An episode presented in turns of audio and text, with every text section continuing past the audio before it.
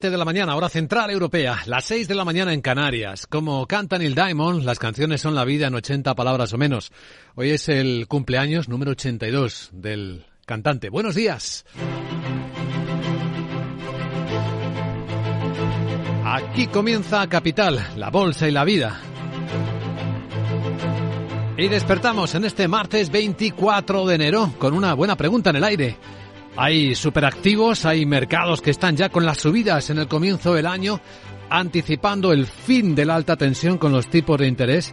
Incluso se está empezando a pasar el miedo al daño de que puede producir la recesión.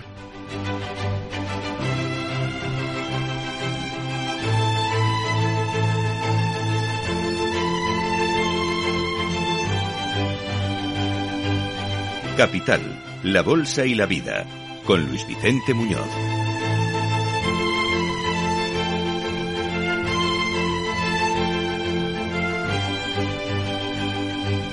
La subida del mercado de la tecnología, el Nasdaq anoche por encima del 2%, brillando de nuevo ante ese comentario o entendimiento de que probablemente ya la subida de tipo de interés, según se va controlando la inflación, empieza a mostrar su horizonte de final de subidas. Es un elemento de mucho análisis a estas horas de la mañana, de gran expectativa. Estamos observando cómo se comportan los futuros y ya traen un poquito más de rebote, tanto a Europa, tres décimas arriba, viene subiendo ya el futuro del Eurostox, como en Estados Unidos el SP500, que ha recuperado los 4.000 puntos, no solo los ha recuperado, 4.037, aunque su futuro está bastante plano, y esto le pilla al mercado asiático de fiesta, de Año Nuevo Lunar en buena parte de los mercados grandes, así que los pocos que hay también conectan con esa subida americana. Lo vemos en la bolsa de Tokio que cierra en este momento con otro 1,5% de subida como ayer, con el Nikkei en los 27.305 puntos y ya encajando también los primeros datos PMI adelantados que se van a publicar a lo largo del planeta en este martes 24 de enero y que en el lado japonés traen una parte mejor y otra no tanto. La parte mejor es que el sector servicios mejora, sigue expandiéndose, lectura 52.4, aunque en la industria hemos visto en la tercera contracción consecutiva. La fiesta, ya veremos qué impacto tiene en la economía china, pero los informes que contaremos en unos instantes hablan de que los chinos también han ahorrado hasta niveles récord y eso es una expectativa de rebote de consumo en cuanto puedan explayarse. Ya veremos. No solo el Nasdaq, la tecnología, nos ocuparemos de otros activos que parecen mantener cierta energía inicial en el comienzo del año y que estamos monitorizando. Entre ellos, eh, y tiene que ver la historia de los tipos de interés, la moneda europea, el euro. Algunos eh, analistas ya le ven en 1.12, 1.15 quizás contra el dólar, ahora está en 1.0880, ayer rebasó el 1.09, pero eso también cambia bastantes cosas. Y no solo esa divisa, las cripto con el Bitcoin que durante unos instantes volvió a tocar los 23.000 puntos ayer y que hoy de nuevo está por encima de ese cambio de los 23.000 dólares. 23.133. Ah, y el oro a 1.936 dólares.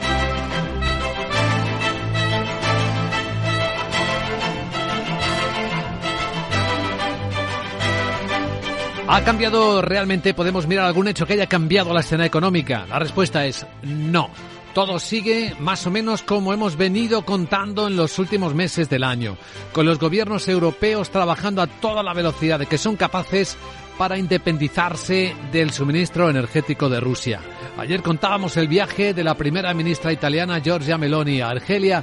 Está contenta de ocupar el hueco que parece haber dejado España con Argelia tras el desplante diplomático con el Sáhara que ha dejado las relaciones muy maltrechas y que por supuesto está aprovechando Giorgia Meloni que habla así de su nuevo socio energético.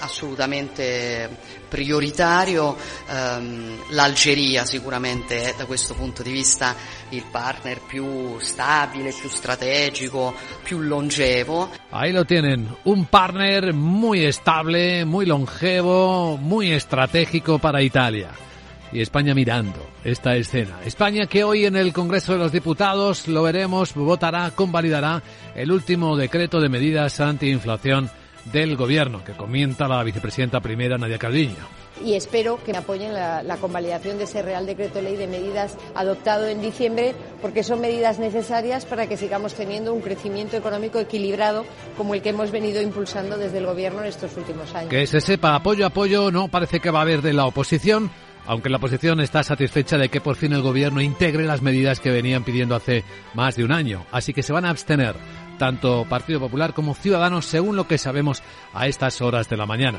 Mientras que el gobierno sigue dando vueltas a otras iniciativas. Bueno, la parte del gobierno de Podemos, la de la ministra de Trabajo y vicepresidenta segunda Yolanda Díaz.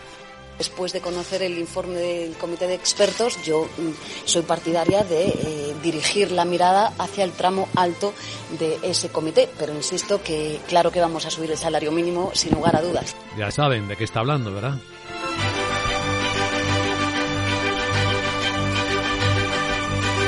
Más cosas. Hoy, valor añadido en Capital Radio. Vamos a examinar uno de los elementos eh, esenciales para supervisar la recuperación de la economía española.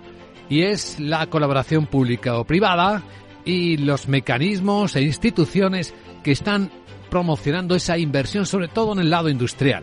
Hoy nuestro invitado capital es el Santiago Novoa, es el director de negocio de actividad empresarial en Sepides, la filial del CEPI que invierte precisamente en retejer eh, la industria en España. Estará a las 8 y 10, 7 y 10 en Canarias y nos contará cómo van esas inversiones de este organismo relativamente joven, apenas nació en el año 2021.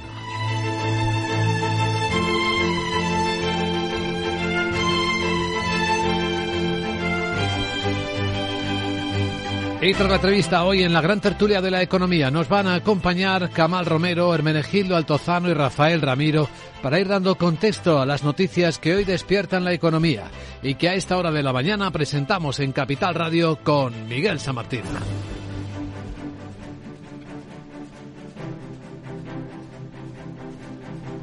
Empecemos por Europa. Cumbre de ministros de Exteriores han acordado un nuevo desembolso de 500 millones de euros para financiar el envío de más armas a Ucrania. Es el séptimo desde que Rusia inició su invasión, con lo que desde el pasado 24 de febrero la Unión Europea ha destinado ya 3.600 millones a ese objetivo. El jefe de la diplomacia comunitaria, Josep Borrell, ha explicado que se entregarán 45 millones de euros más para la misión de la Unión para entrenar en territorio ah, comunitario a 15.000 soldados ucranianos durante los próximos dos años. Además, han aprobado nuevas sanciones contra empresas y entidades de Rusia por la invasión. El ministro de Asuntos Exteriores español, José Manuel Álvarez, dice que los crímenes de guerra no pueden quedar impunes. Hay que luchar eficazmente contra la impunidad.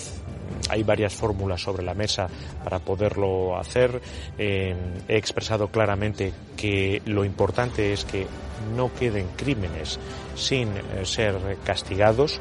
Cualquier fórmula que no debilite a los tribunales internacionales que ya existen, como la Corte Penal Internacional, será buena y es importante que haya eficacia en, en ese terreno. Los ministros de Exteriores de la Unión también han acordado un nuevo paquete de sanciones contra 37 individuos y entidades responsables de la represión en las manifestaciones de Irán. Referencias en el despertar de este martes, Polonia está promoviendo una coalición de países que envíe los tanques Leopard a Ucrania a pesar de las reticencias que mantiene, y aunque no esté en la coalición, Alemania. Eso sí, primero le pedirá permiso antes de entregar esos carros de combate de fabricación germana, pero asegura que está dispuesta a suministrárselos incluso sin el acuerdo de Berlín. Letonia y Lituania también lo apoyan. El alto representante de la Unión para la Política Exterior, Josep Borrell, a título personal se ha mostrado partidario del envío, aunque recuerda que Alemania ya ha aportado muchos recursos. Valoren ustedes la cantidad de compromisos que salieron de Ramstein para incrementar la ayuda militar con otros muchos más medios.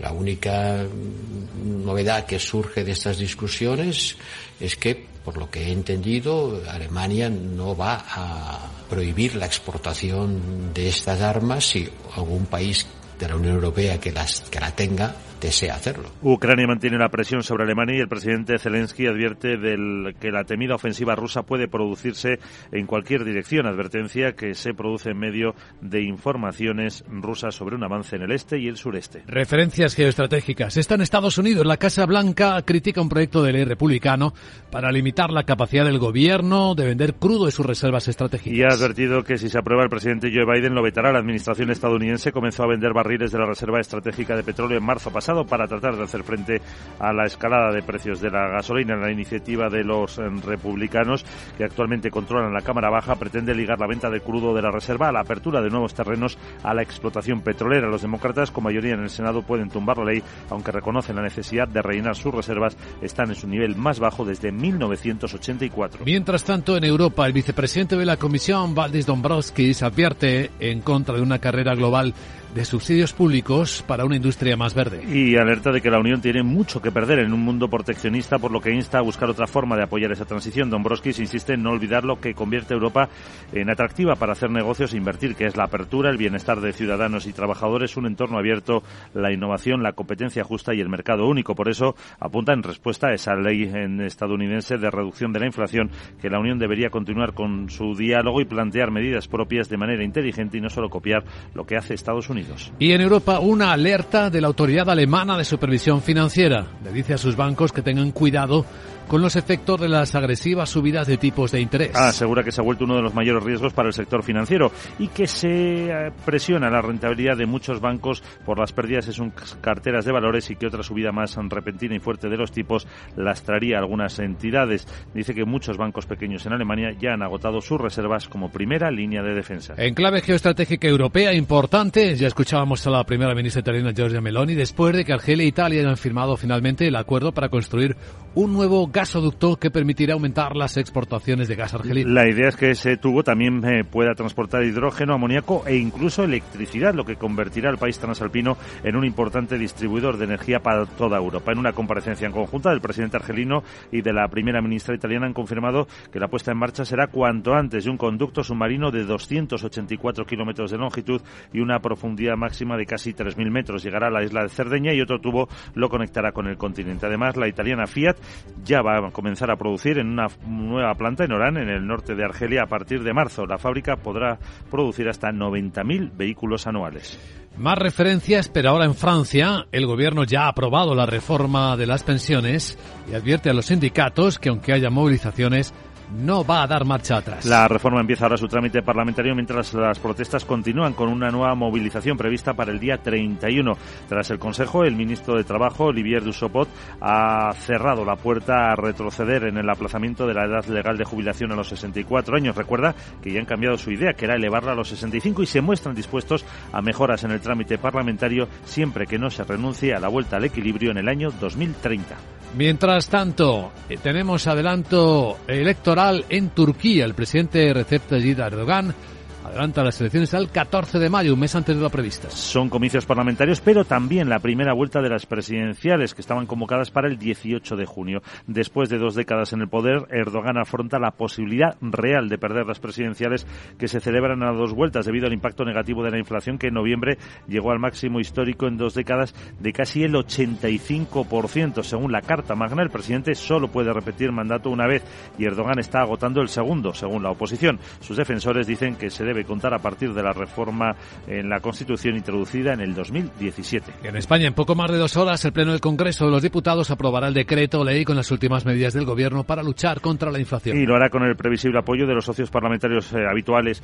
y las abstenciones confirmadas de PP y Ciudadanos. El decreto incluye la supresión del IVA para alimentos de primera necesidad, la rebaja del 10 al 5 para aceites y pasta y un cheque de 200 euros para hogares con rentas bajas, así como la gratuidad de los trenes de cercanías y media distancia, la rebaja del 30 del transporte público urbano e interurbano. También la prórroga por seis meses de la rebaja de los impuestos de electricidad y gas. Después, el presidente del, del Gobierno, Pedro Sánchez, informará de los dos últimos consejos europeos y las medidas para combatir los efectos económicos de la guerra de Ucrania. Será a partir de las 4 de la tarde. 4 de la tarde, sí. Y alguna cosa más. La ministra de Trabajo ha destacado que en tres años se ha regularizado la situación laboral de más de 80.000 personas, profesionales que eran falsos autónomos. La mitad, cerca de 40.000 en 2022, lo que supone cifras récord en la situación de la inspección de trabajo. Yolanda Díaz asegura que eh, son un récord. Precisamente los ocho sindicatos de este colectivo de inspección de trabajo y seguridad social se han concentrado frente a sus centros de trabajo antes de la jornada de huelga convocada para mañana en Capital Radio. La presidenta de este sindicato, Ana Ercoreca, explica los motivos de los paros. Todos haremos huelga el día 25 y que lo que venimos a decir es que cumplan con su compromiso, que cumplan con lo pactado, que el diálogo social también esté dentro de puertas para puertas para dentro del ministerio y que de verdad hagamos una propuesta objetiva, seria si de verdad queremos acabar con la precariedad laboral. La vicepresidenta segunda, Yolanda Díaz, asegura que ya han visto mejoradas sus condiciones en esta legislatura y se ha mostrado optimista sobre las negociaciones para el cumplimiento de ese acuerdo de refuerzo, pero señala que depende de el Ministerio de Hacienda. Y ahora un vistazo a la agenda del martes. Hola, Sara Bot, buenos días. Muy buenos días, Luis Vicente. Tuda y martes es día, o otra vez, de publicación de PMIs adelantados de enero tanto de servicios como manufacturero y compuesto. Alemania ofrece el índice GFK de clima de consumo de febrero y emite deuda a cinco años. Francia divulga la encuesta de negocios de enero y en España, el INE publica la encuesta de ocupación, índice de precios e indicadores de rentabilidad en hoteles al cierre de 2022. La presidenta del Banco Central Europeo, Christine Lagarde, participa en una mesa redonda sobre el euro con motivo de la entrada de Croacia en la moneda única europea. En Estados Unidos se publica el índice Redbook de ventas minoristas y el índice manufacturero de la Fed de Richmond. Presentan resultados Microsoft y Verizon, entre otros. Sí, sí, sí. Una cuestión, ¿Qué? pero seguro que lo sabes. En eso no puedes fallar. A ver. Es imposible que no lo sepas. Dime. Ahí voy. Venga. ¿Qué día se celebra hoy? Hoy. La pista es clara. Gustavo, el reportero más dicharachero del barrio Sésamo. Pues sí es mi día. El 24 de enero se celebra el Día del Periodista en España. Ah. Es San Francisco de Entras. Uy, digo Ah, de Sales. de- Jeje. así. Feliz día Sales. a todos, incluida yo. Claro. Sí, Chao. querida Sara, felicidades, efectivamente. Y a los que comparten profesión. Enseguida en Capital Radio, Capital Asia.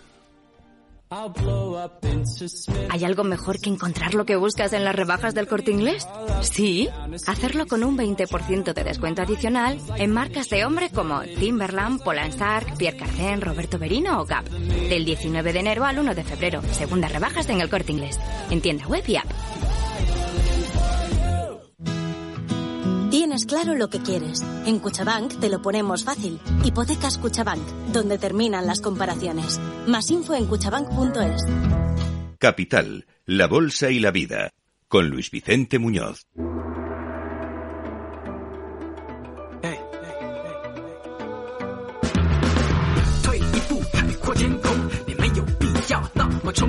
Bueno, aún es fiesta. Durante toda la semana lo será en los mercados de China, donde siguen celebrando el Año Nuevo Lunar del Conejo. Prácticamente sus bolsas, todas ellas, y las de algunos otros países van a permanecer cerradas estos días. Pero hay algunas que no cierran, entre ellas está la bolsa de Tokio. Bueno, lo ha hecho, pero en su jornada acaba de terminar hace un cuarto de hora, con una nueva subida del 1,5%. El Nikkei en los 27.305 chinos, eh, puntos, puntos.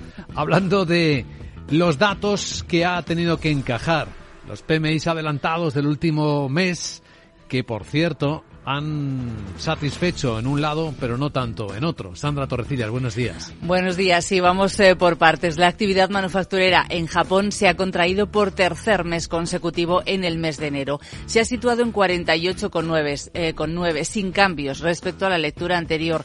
Y es que persiste la debilidad de las exportaciones en medio de un panorama global más débil. La producción de las fábricas y los nuevos pedidos han caído por séptimo mes consecutivo, aunque eso sí, el ritmo ha sido más lento.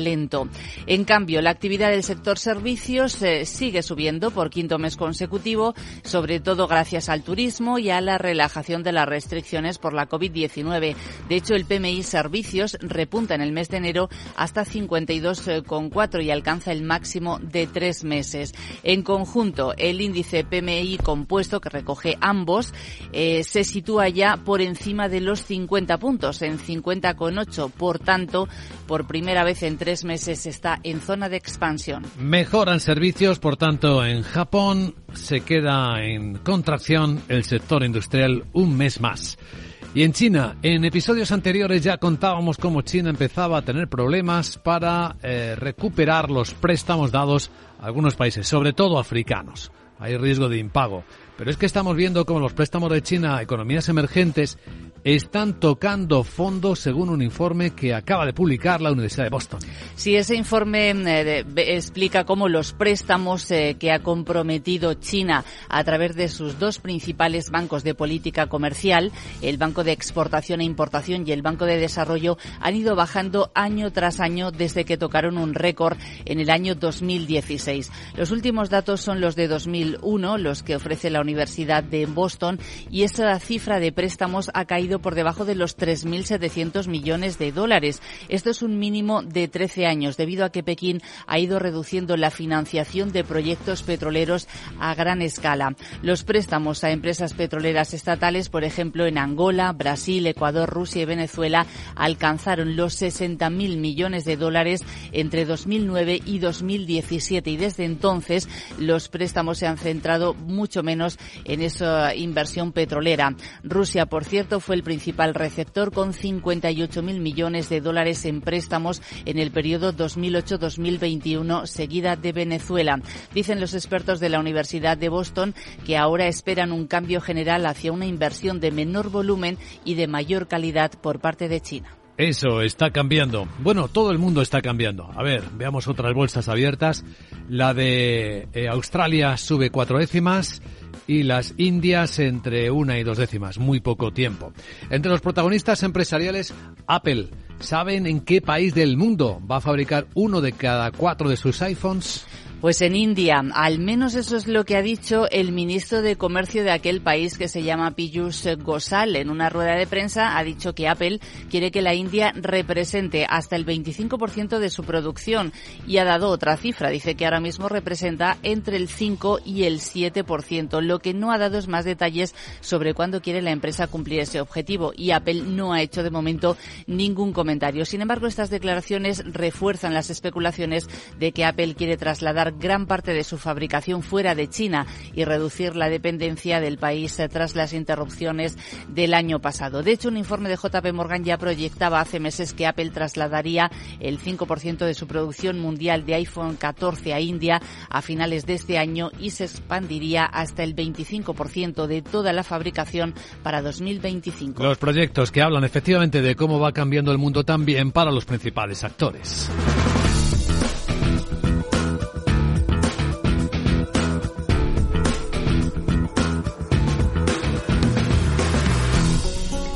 Y ya que hablamos de tecnología, aquí viene el Tecnovic de Roberto Espinosa, siempre estimulante. Roberto es economista experto en tecnología. Buenos días, Roberto.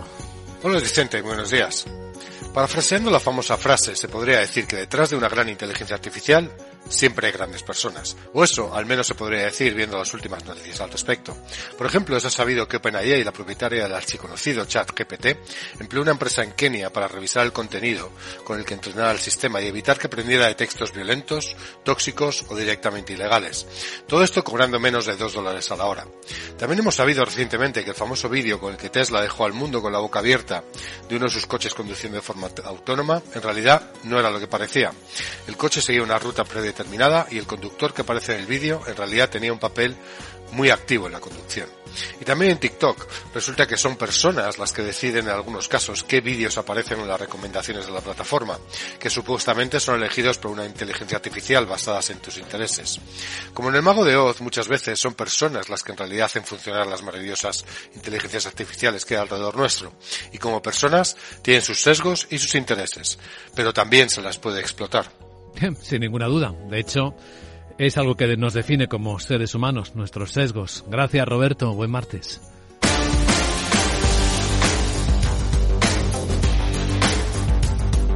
Martes, por cierto, hablando de tecnología. Apple no está en la lista de grandes tecnológicas que esté despidiendo gente, al menos de momento, ¿no? Laura Blanco, buenos días. Buenos días. Fíjate, entre las grandes tecnológicas americanas se han anunciado en las últimas semanas despidos que darían para llenar la ciudad de Mérida, los habitantes de Mérida y un poquito más. ¿Acaso el anfiteatro de Mérida abarrotado de gente, porque tenemos cerca de 70.000 si sumamos, bueno, casi los de menos son los de Spotify de ayer, 600, porque tenemos los 12.000 de Alphabet, los 10.000 de Microsoft, los 18.000 de Amazon, los 11.000 de Meta, está Twitter con 3.700, está Salesforce con el 10% de la plantilla, está Cisco, bueno, eh, suma y sigue, porque también tenemos, por ejemplo, a la gran banca, como es el caso de Goldman Sachs. Qué curioso que ahora que las grandes empresas tecnológicas y los gurús, sobre todo Microsoft, Google, apuntando a la necesidad de reconducir el foco a los negocios más eficientes y concentrar el esfuerzo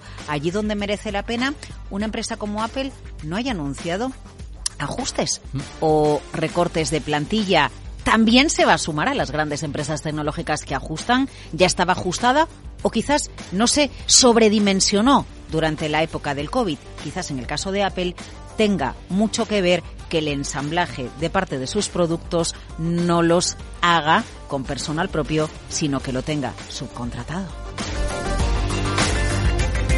Bueno, vamos a situar a los protagonistas del martes. No se habla de otra cosa, más que de los llamados activos cohete, esos que han empezado con fuerza el año 2023 en contraste con la incertidumbre económica. Eh, no es un pájaro, no es un avión. Me gusta como los has bautizado, los activos cohete de finales de 2022, de principios de 2023. Eurodólar en noviembre por debajo de la paridad. Ahora el euro en un dólar nueve centavos. El oro en octubre 1.660 dólares la onza. Ahora en 1.935. Nasdaq Composite en diciembre por debajo de 10.250. Ahora en 11.364. DAX 12.000 en octubre por encima ya de 15.000. Pero hay más. Bitcoin, Luis Vicente. Bitcoin 20 de noviembre 16.000. Ya está por encima de 23.100.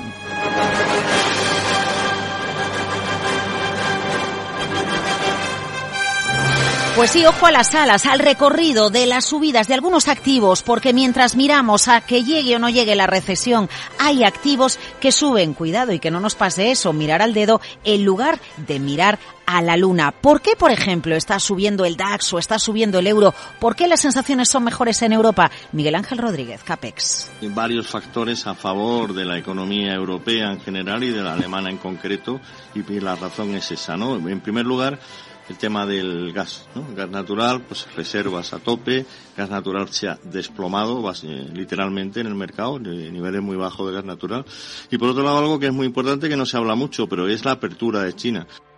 Claro, eh, el hecho de que China se reabra, el hecho de que la factura del gas sea inferior, está animando a la economía europea. ¿Cuál es la siguiente parada del euro que ha llegado al dólar nueve centavos? Luis Francisco Ruiz, MC Markets. El siguiente nivel de llegada sería 1,1185 y el nivel de control o el soporte eh, estaría en 1,0736, que es el, la directriz alcista que, que ha guiado al precio en los últimos eh, tres meses. Miguel Ángel Rodríguez Capex lo ve mucho más allá el euro. Pero el consenso es que siga al alza la cotización del euro, algo que es muy favorable para la economía europea, antiinflacionista, y objetivos para este año, pues en torno, bueno, yo creo que lo veremos en 1,15 durante el transcurso de este año. Uh, 1,15. Bueno, claro, tiene mucho que ver en esto, Luis Vicente, eh, la subida de tipos de interés por parte del Banco Central Europeo a la inversa, porque siempre que se habla de la fortaleza del euro, los analistas lo recuerdan. Bueno, será fortaleza del euro, más bien debilidad del dólar, ahora que se ve más cerca el techo en el alza del precio del dinero por parte de Estados Unidos.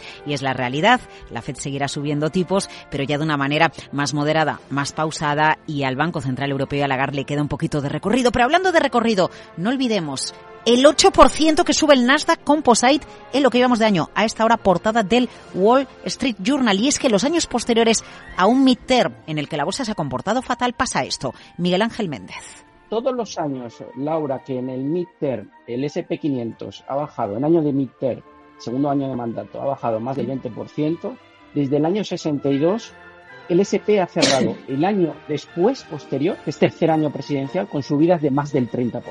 Activos, activos cohete, Bitcoin, DAX, oro, euro. ¿Qué va a pasar con el mercado? Capital Radio 103.2 En Hospital HLA Universitario Moncloa cuidamos de ti y de tu tiempo con un servicio de urgencias ágil y eficiente las 24 horas, los 365 días del año. Urgencias pediátricas y de adultos con profesionales altamente cualificados y tecnología de vanguardia. Hospital Moncloa, contigo cuando más lo necesitas. Estamos en Avenida Valladolid 83. ¿Eres emprendedor? Encuentra asesoramiento y formación gratuita en materia empresarial, digital y sostenibilidad gracias al proyecto Más Emprendimiento. Infórmate en másemprendimiento.es. Proyecto promovido por la Comunidad de Madrid en colaboración con ATA y CEAGE. Financiado por la Unión Europea Next Generation EU. Plan de recuperación, transformación y resiliencia. Conecta Ingeniería es el programa que acerca la ingeniería a la sociedad. Todos los miércoles de 10 a 11 de la mañana en Capital Radio con Alberto Pérez. Conéctate.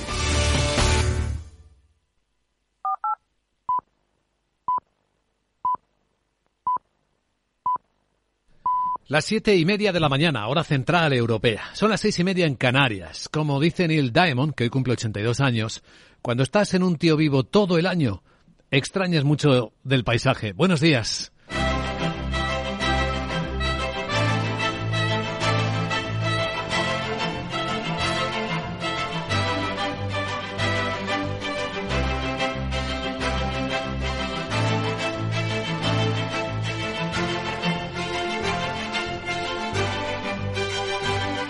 Capital, la Bolsa y la Vida, con Luis Vicente Muñoz.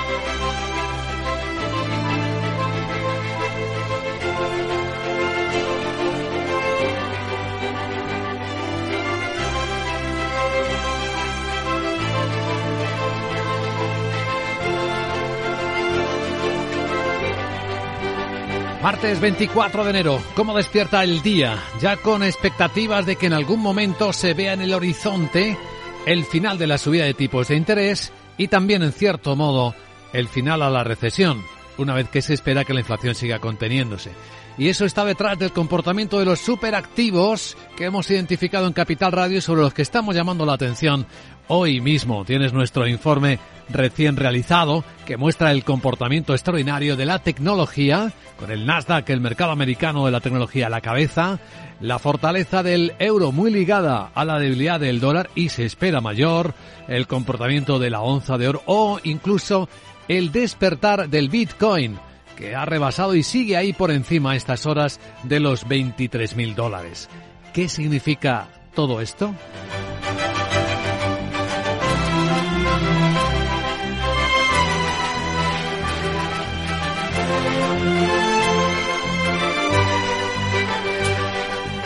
Los hechos no confirman ningún cambio de tendencia en esa dirección. Si miramos la crisis de la energía, observamos cómo los países europeos siguen trabajando a toda velocidad, algunos más que otros, es cierto.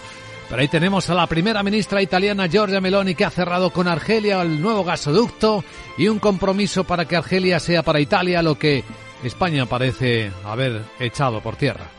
Assolutamente prioritario, ehm, l'Algeria sicuramente è da questo punto di vista il partner più stabile, più strategico, più longevo. En España hay vuelta de la actividad parlamentaria, el Congreso convalidará el último decreto ley del gobierno con medidas antiinflacionistas, muchas de las que venían pidiendo hacía meses eh, la oposición. Partido Popular y Ciudadanos parece que se van a abstener, pese a que la vicepresidenta económica Nadia Calviño les pide el voto y espero que me apoyen la, la, convalidación de ese Real Decreto Ley de medidas adoptado en diciembre, porque son medidas necesarias para que sigamos teniendo un crecimiento económico equilibrado como el que hemos venido impulsando desde el Gobierno en estos últimos años. Hoy tendremos nuevas medidas de cómo va el crecimiento económico en el mundo. Hoy es un día de publicación de datos adelantados PMI. Ya hemos visto en el lado asiático los de Japón. Sigue contraída su industria, pero mejora el sector servicios. Iremos viendo los del resto del mundo en las próximas horas. Al tiempo que, bueno, sabremos que siguen de fiesta por el año nuevo lunar buena parte de los mercados asiáticos, los chinos y los que están abiertos, como la bolsa de Tokio, con subidas conectadas a las de anoche de Estados Unidos. El 1,5% ha subido la bolsa de Tokio.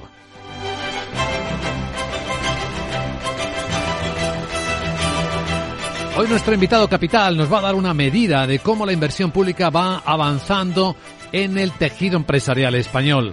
Hoy nos acompaña 8 y 10, 7 y 10 en Canarias, el director de negocio de actividad empresarial de Sepides, la filial de la SEPI, que se encarga de acelerar colaboración público-privada, sobre todo en la inversión industrial productiva.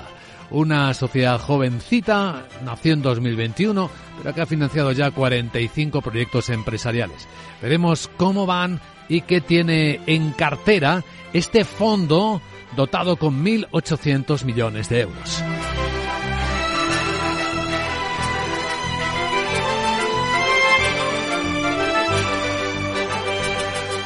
Y tras nuestro invitado capital entraremos en la gran tertulia de la economía. Hoy Rafael Ramiro, Hermenegildo Altozano y Camal Romero nos ayudarán a poner en contexto las noticias que nos van despertando hasta que abran los mercados. Hoy lo van a hacer con suaves subidas en Europa, según apuntan ya los futuros del Eurostox. Subidas moderadas, es verdad, en torno a las tres décimas, los americanos están planos, el SP ha rescatado los 4.000 puntos, 4.036. En el foco seguirá estando la moneda europea, efectivamente el euro dólar, ahora mismo a 1,0884, petróleo que se mantiene en la parte de arriba y onza de oro que aprieta un poco más en la revalorización, cotiza ahora mismo a 1.939 dólares.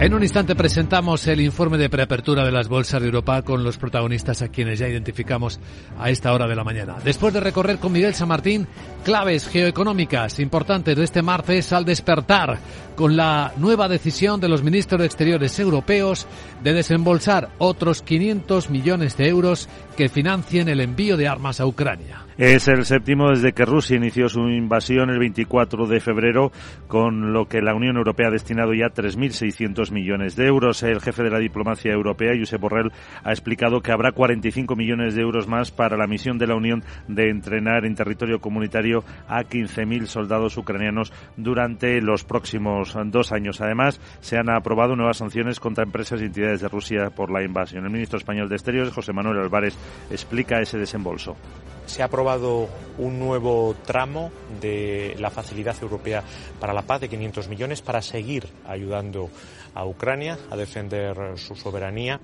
Los ministros de Exteriores de la Unión han acordado un nuevo paquete de sanciones contra 37 individuos y entidades responsables de la represión en las manifestaciones de Irán. El tema de los tanques que viene pidiendo Ucrania, ¿cómo puede resolverse? Pues Polonia ha propuesto una coalición de países que pueda enviar como tal los tanques Leopard a Ucrania, aunque no se cuente con Alemania. Eh, aunque primero dice que le va a pedir permiso antes de entregar estos carros de combate de fabricación germano que tienen ellos eh, tanto como Estonia, Letonia, Finlandia, pero asegura que está dispuesta a suministrárselos eh, sin ese acuerdo. El alto representante para la política exterior, Josep Borrell, a título personal se ha mostrado partidario de este envío, aunque recuerda que Alemania ya ha aportado muchos recursos. Valoren ustedes la cantidad de compromisos que salieron de Ramstein para incrementar la ayuda militar con otros muchos más medios. La única novedad que surge de estas discusiones es que, por lo que he entendido, Alemania no va a prohibir la exportación de estas armas si algún país de la Unión Europea que, las, que la tenga desea hacerlo y es que Ucrania mantiene la presión sobre Alemania y el presidente Volodymyr Zelensky advierte de que la temida ofensiva rusa puede producirse en cualquier dirección, advertencia que se produce precisamente en medio de informaciones rusas sobre un avance en el este y el sureste. Ayer hablábamos, contábamos a esta hora cómo Alemania se unía al proyecto de gasoducto para transportar hidrógeno H2Med entre Portugal, España y Francia. Bueno, pues Italia acaba de firmar con Argelia la construcción de un nuevo gasoducto que puede transportar también hidrógeno, entre otras cosas, Miguel. Efectivamente, amoníaco y hasta electricidad, lo que convertiría el país transalpino en un importante distribuidor de energía para toda Europa. En una comparecencia conjunta, el presidente argelino y la primera ministra italiana han confirmado la puesta en marcha de este conducto de 284 kilómetros de longitud y una profundidad máxima de 2.880 metros. Giorgia Meloni destaca a Argelia como un socio fiable assolutamente prioritario, um, l'Algeria sicuramente è da questo punto di vista il partner più stabile, più strategico, più longevo llegará a la isla de Cerdeña y otro conducto lo conectará con el continente. Además, la eh, automovilística italiana Fiat va a producir en una nueva planta en Orán, en el norte de Argelia, a partir de marzo. Podrá llegar a construir hasta 90.000 vehículos anuales. En Francia, el gobierno ya ha aprobado la reforma del sistema de pensiones y ha advertido a los sindicatos de que, aunque se manifiesten, no va a haber marcha atrás. La reforma empieza ahora su trámite parlamentario mientras las protestas continúan con una nueva movilización prevista para el día 31 tras el Consejo. El ministro de Trabajo, Olivier Dussopt, ha cerrado la puerta a retroceder en el aplazamiento de la edad legal de jubilación a los 64 años. Recuerda que ya han cambiado su idea, que era elevarla a 65 y se muestran dispuestos a mejoras en el trámite, en el trámite parlamentario siempre que no se renuncie a la vuelta al equilibrio en 2030. Más referencias en el Mediterráneo, por cierto. Turquía eh, acaba de adelantar las elecciones un mes antes de lo previsto, al 14 de mayo. Comicios parlamentarios y primera vuelta de las presidenciales. Después de dos décadas en el poder, Erdogan afronta la posibilidad real de perder las presidenciales que se celebran a dos vueltas debido al impacto negativo de la inflación que en noviembre llegó al máximo interanual en dos décadas del 85%. Según su constitución, el presidente solo puede repetir mandato una vez y Erdogan está agotando el segundo, según la oposición. Sus defensores aseguran que se debe contar a partir de la reforma de la Carta introducida en 2017. Enseguida vemos la agenda del martes que incluye en la primera reunión ya después de las Navidades del Pleno del Congreso de los Diputados para votar, convalidar el decreto ley con las últimas medidas del Gobierno para luchar contra la inflación. Y lo hará con el previsible apoyo de los eh, socios parlamentarios habituales y las abstenciones de PP y Ciudadanos. El decreto, entre otros puntos, incluye la supresión del IVA para los alimentos de primera necesidad, la rebaja del 10 al 5% para aceites y pasta o un cheque de 200 euros para hogares con rentas eh, bajas. También la prórroga por seis meses de la rebaja de los impuestos de la electricidad y del gas. Después, tras este pleno, el presidente del Congreso Congreso, Pedro Sánchez ya por la tarde informará de los dos últimos consejos europeos y de las medidas para combatir los efectos económicos de la guerra de Ucrania. Bueno, los inspectores de trabajo se preparan para la huelga de mañana. Por cierto, dice que la ministra de Trabajo destaca que han trabajado mucho estos inspectores para regularizar la situación laboral de más de 80.000 profesionales que, según dice, eran falsos autónomos. Y la titular de trabajo, Yolanda Díaz, asegura que la mitad, cerca de 40.000, ha sido en 2022, lo que supone cifras récord en una inspección de trabajo. Precisamente, los ocho sindicatos de este colectivo se han concentrado frente a sus centros de trabajo antes de la jornada de huelga convocada para mañana en Capital Radio.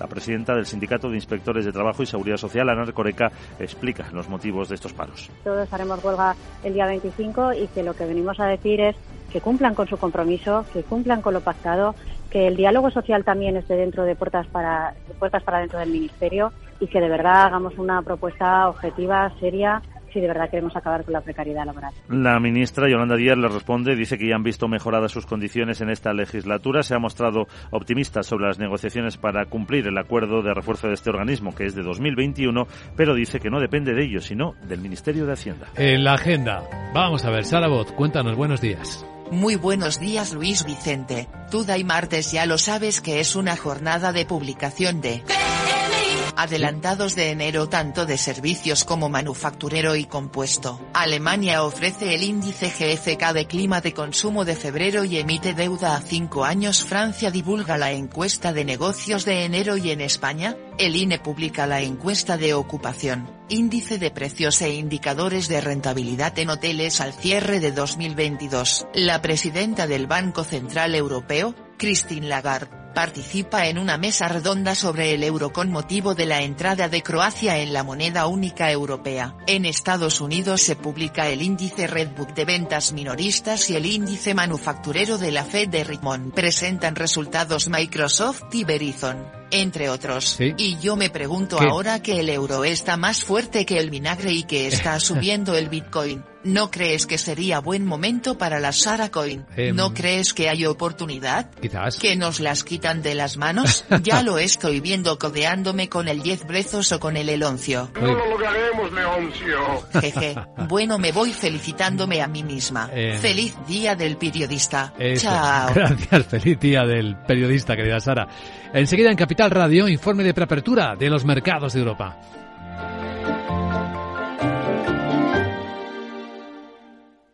Química y con 70 doctorándote en zooarqueología. ¿Qué te queda por descubrir? Mi propia vida, seguir viviéndola. ¿Tú también quieres hacer cosas increíbles en tu jubilación? Mafre presenta el programa Tu Futuro. La gestión de planes de pensiones que se adapta a ti ahora hasta con un 4% de bonificación por traslado. Consulta condiciones en tu oficina Mafre o en mafre.es.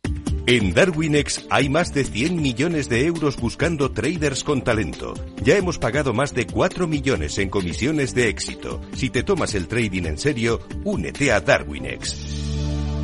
Capital en riesgo. Datos actualizados el 16 de septiembre de 2022. Este invierno en Repsol queremos que sigas ahorrando en carburante. Por eso sigue disfrutando de un descuento de 10 céntimos por litro al pagar con Wilet sin límite de litros ni de importe. Si todavía no tienes Wilet, descárgatela ahora y empieza a ahorrar. Ven a nuestras estaciones de servicio y aprovecha este descuento hasta finales de marzo. Más información en Repsol.es. Capital, la bolsa y la vida. Con Luis Vicente Muñoz. Vemos en las pantallas de CMC Markets cómo la sesión bursátil de este martes se presenta con subidas suaves en las bolsas de Europa. Subidas que pueden estar entre la una, y tres décimas, según estamos viendo en las pantallas los CFDs de los índices europeos. Seguimos viendo la volatilidad muy contenida, aquí no hay cambios. El futuro del Eurostock sube tres décimas, son 13 puntos en 4.173.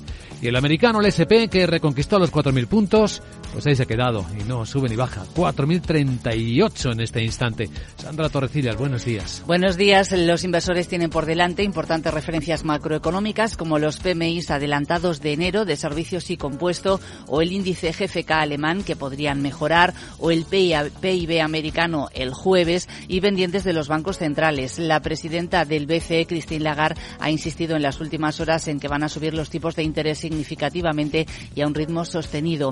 Y con la mirada puesta también en Estados Unidos, eh, donde esperamos la reunión de la Reserva Federal de la semana que viene. Se espera que suban los tipos 25 puntos básicos y según The Wall Street Journal podrían discutir cuándo detener las subidas para evaluar el impacto que están teniendo esos aumentos realizados hasta ahora en la economía.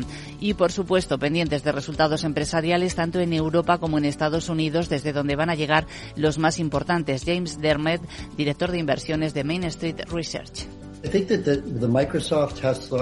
Dice Demer que cree que los resultados de Microsoft, la IBM, son algo en lo que la gente debería centrarse esta y toda la semana que viene. Quiero decir, la mitad del SP500 tiene que informar en las próximas dos semanas y este es el momento en el que vamos a descubrir si estos son los canarios en la mina de carbón. Y atención, por supuesto, al euro, que ha tocado 1,0927 frente al dólar, aunque ahora está por debajo de ese nivel. Protagonistas de hoy tenemos a Talgo. Que va a fabricar hasta 10 trenes de alta velocidad abril eh, para el mayor operador privado francés Letren, incluidas eh, posibles ampliaciones y el mantenimiento de equipos en Francia.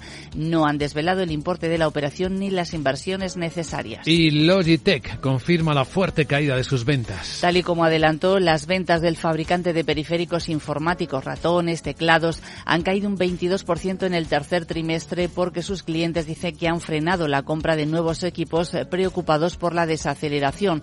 También se ha visto afectado por la dificultad que ha tenido para obtener componentes para sus fábricas desde China. Lo que sí hace es mantener previsiones para 2023. Y ojo al rastro del dinero de Qatar. Ha elevado su participación en Credit Suisse. Ha aumentado esa participación desde el 5,57 hasta casi un 7% y se convierte de esta forma en el segundo mayor accionista del banco suizo después del Saudi National Bank, que se hizo, recordamos, con casi un 10% a través de la ampliación de capital de la entidad. Además, el conglomerado saudí Olayan Group posee una participación de alrededor del 3% de Credit Suisse. Por tanto, si sumamos eh, todo, los inversores árabes representan alrededor del 20% de las acciones de Credit Suisse. Y otros protagonistas en la defensa. Pues sí, nos vamos a fijar en el grupo de defensa alemán Rheinmetall eh, por dos motivos. Por un lado, porque acaba de elevar previsiones de ventas hasta 2025 y por otro, porque un portavoz eh, de la compañía ha dicho al grupo de medios RND que Rheinmetall podría entregar 139 carros de combate Leopard a Ucrania si fuese necesario. Alemania está bajo presión de Ucrania y de algunos aliados de la OTAN como Polonia para que permita que Kiev reciba estos tanques Leopard 2. ¿Alguien más? Pues sí, Greenergy Renovables, que ha contratado los servicios de PwC para buscar un comprador que se haga con una participación del 49% en una megacartera de proyectos fotovoltaicos en España. Es lo que adelanta el diario Expansión. Y tenemos también los resultados del mayor fabricante de relojes del mundo, Swatch, que eleva sus ventas en 2022 un 2,5%, pero se queda lejos de los dos dígitos de crecimiento que esperaba, afectado sobre todo por la caída de las ventas en China. Y la cementera suiza Holcim, que acaba de anunciar que compra una planta de fibra de vidrio, de vidrio en Estados Unidos. A continuación, claves de Wall Street.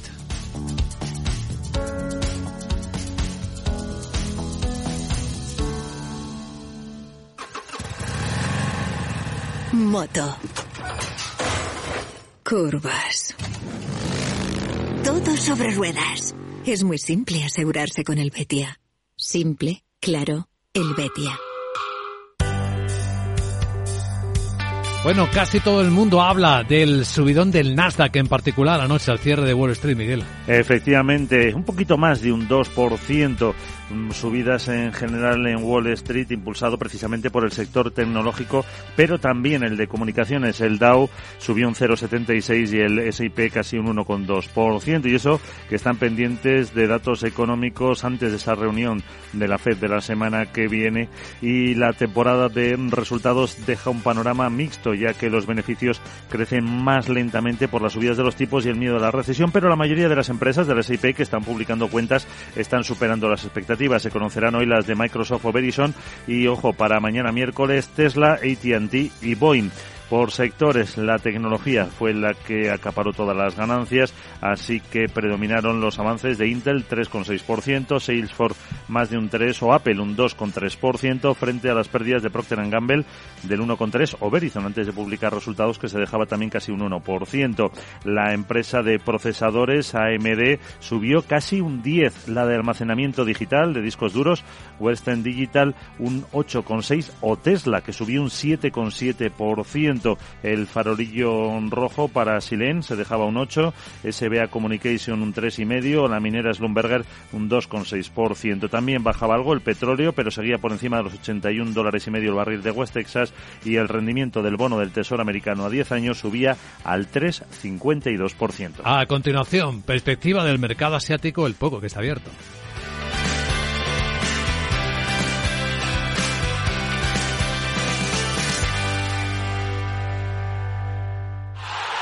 Acción! ¿La has visto? ¿Qué acción? Una acción gratis. Ahora consigue una acción gratis por hacerte cliente de XTB y descubre cómo se siente un inversor en bolsa. Descarga la app de inversión de XTB, hazte cliente, haz tu primer depósito de cualquier importe y disfruta de tu acción gratis para empezar a invertir. Invertir implica riesgos. Términos y condiciones de la promoción en xtb.com.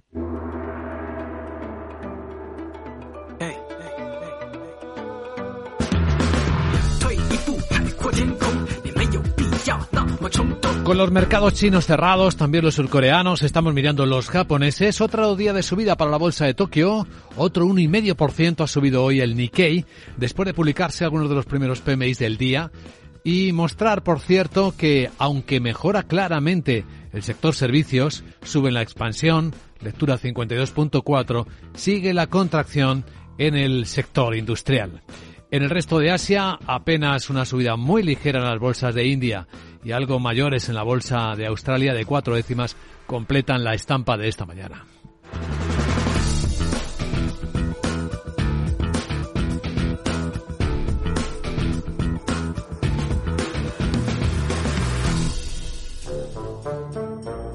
Bueno, y además eh, de lo que hemos contado, tenemos eh, la, el comienzo de la huelga indefinida de los letrados de la Administración de Justicia en España. Vamos a verlo con nuestro abogado Arcadio García Montoro. Buenos días, abogado. Buenos días, Luis Vicente. ¿De qué hablamos? Pues de la, de la paralización que se puede producir hoy, a partir de hoy, en los juzgados y tribunales de toda España, como consecuencia de esa convocatoria, yo diría que años anunciada, y que finalmente toma cuerpo con carácter indefinido. Cuidado.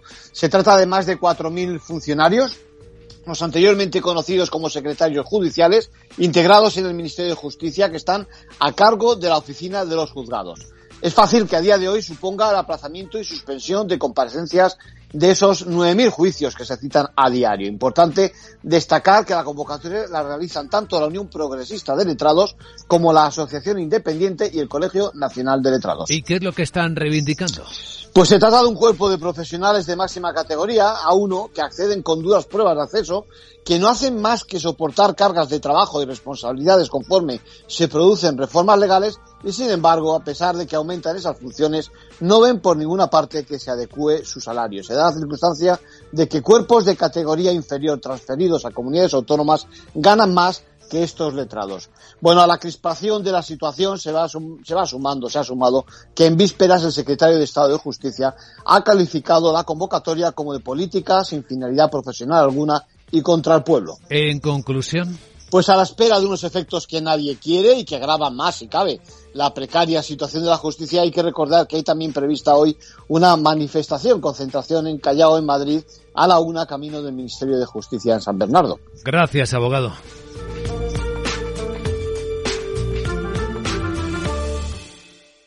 CaixaBank patrocina este espacio. Y ahora un vistazo a la prensa financiera. Eh, Wall Street Journal en Estados Unidos cuenta cómo las acciones tecnológicas son las que han liderado el repunte de las bolsas, con el Nasdaq subiendo un 2%.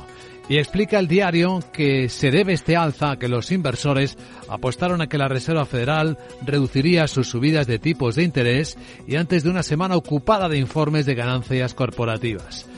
Eh, recuerda que la Fed ha establecido un curso para el aumento de los tipos de interés ya más moderado. Habla de cómo la recuperación del mercado depende de la rápida caída de la inflación. Detrás de este mejor comienzo del año para los mercados se encuentra una amplia apuesta de que la tasa de inflación pronto registrará una caída única en una generación. Habla el diario americano de cómo Microsoft va a invertir miles de millones de dólares en ChatGPT Creator. El movimiento está destinado a reforzar sustancialmente la relación del gigante del software con OpenAI, la puesta en marcha detrás del chatbot, del chatbot viral.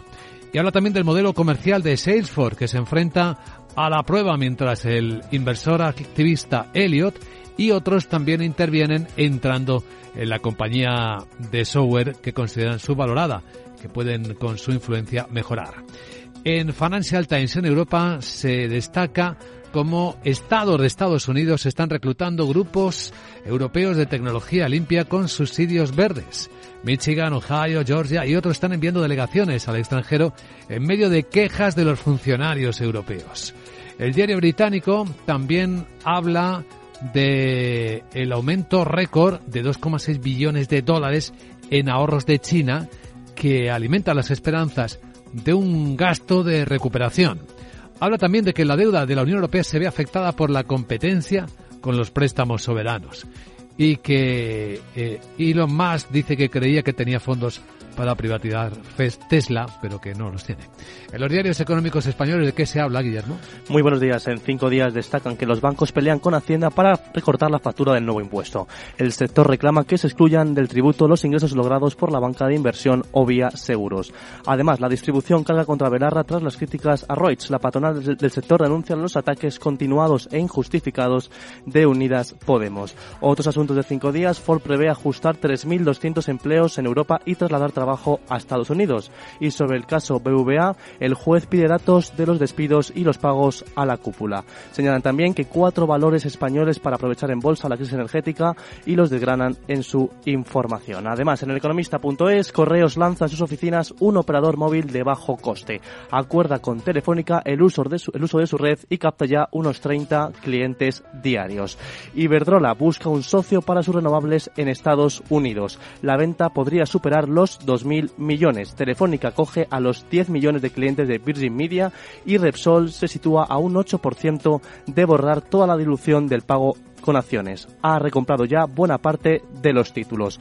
Sobre materia de trabajo, el economista señala que la media diaria de despidos crece un 45% con la reforma laboral. Alcanza en 2022 a su máximo histórico. Mientras que la ministra Yolanda Díaz quiere subir el salario mínimo un 8,2% hasta los 1.082 euros, pero Calviño propone revisarlo hasta el 3,05%. Y el IBEX con dividendos a solo un 2% de máximos históricos. Supera los 28.700 240 puntos y borra las pérdidas de los últimos cinco años frente al IBEX 35, que sin retribución asume pérdidas del 15% en ese periodo. En expansión, Grenergy lanza una macroventa de renovables, la COE indica que el impuesto a las fortunas es inconstitucional y entrevista con Carlos Cuerpo, el secretario general del Tesoro Público. Señala a toda columna que vemos un gran apetito de los inversores españoles por las letras.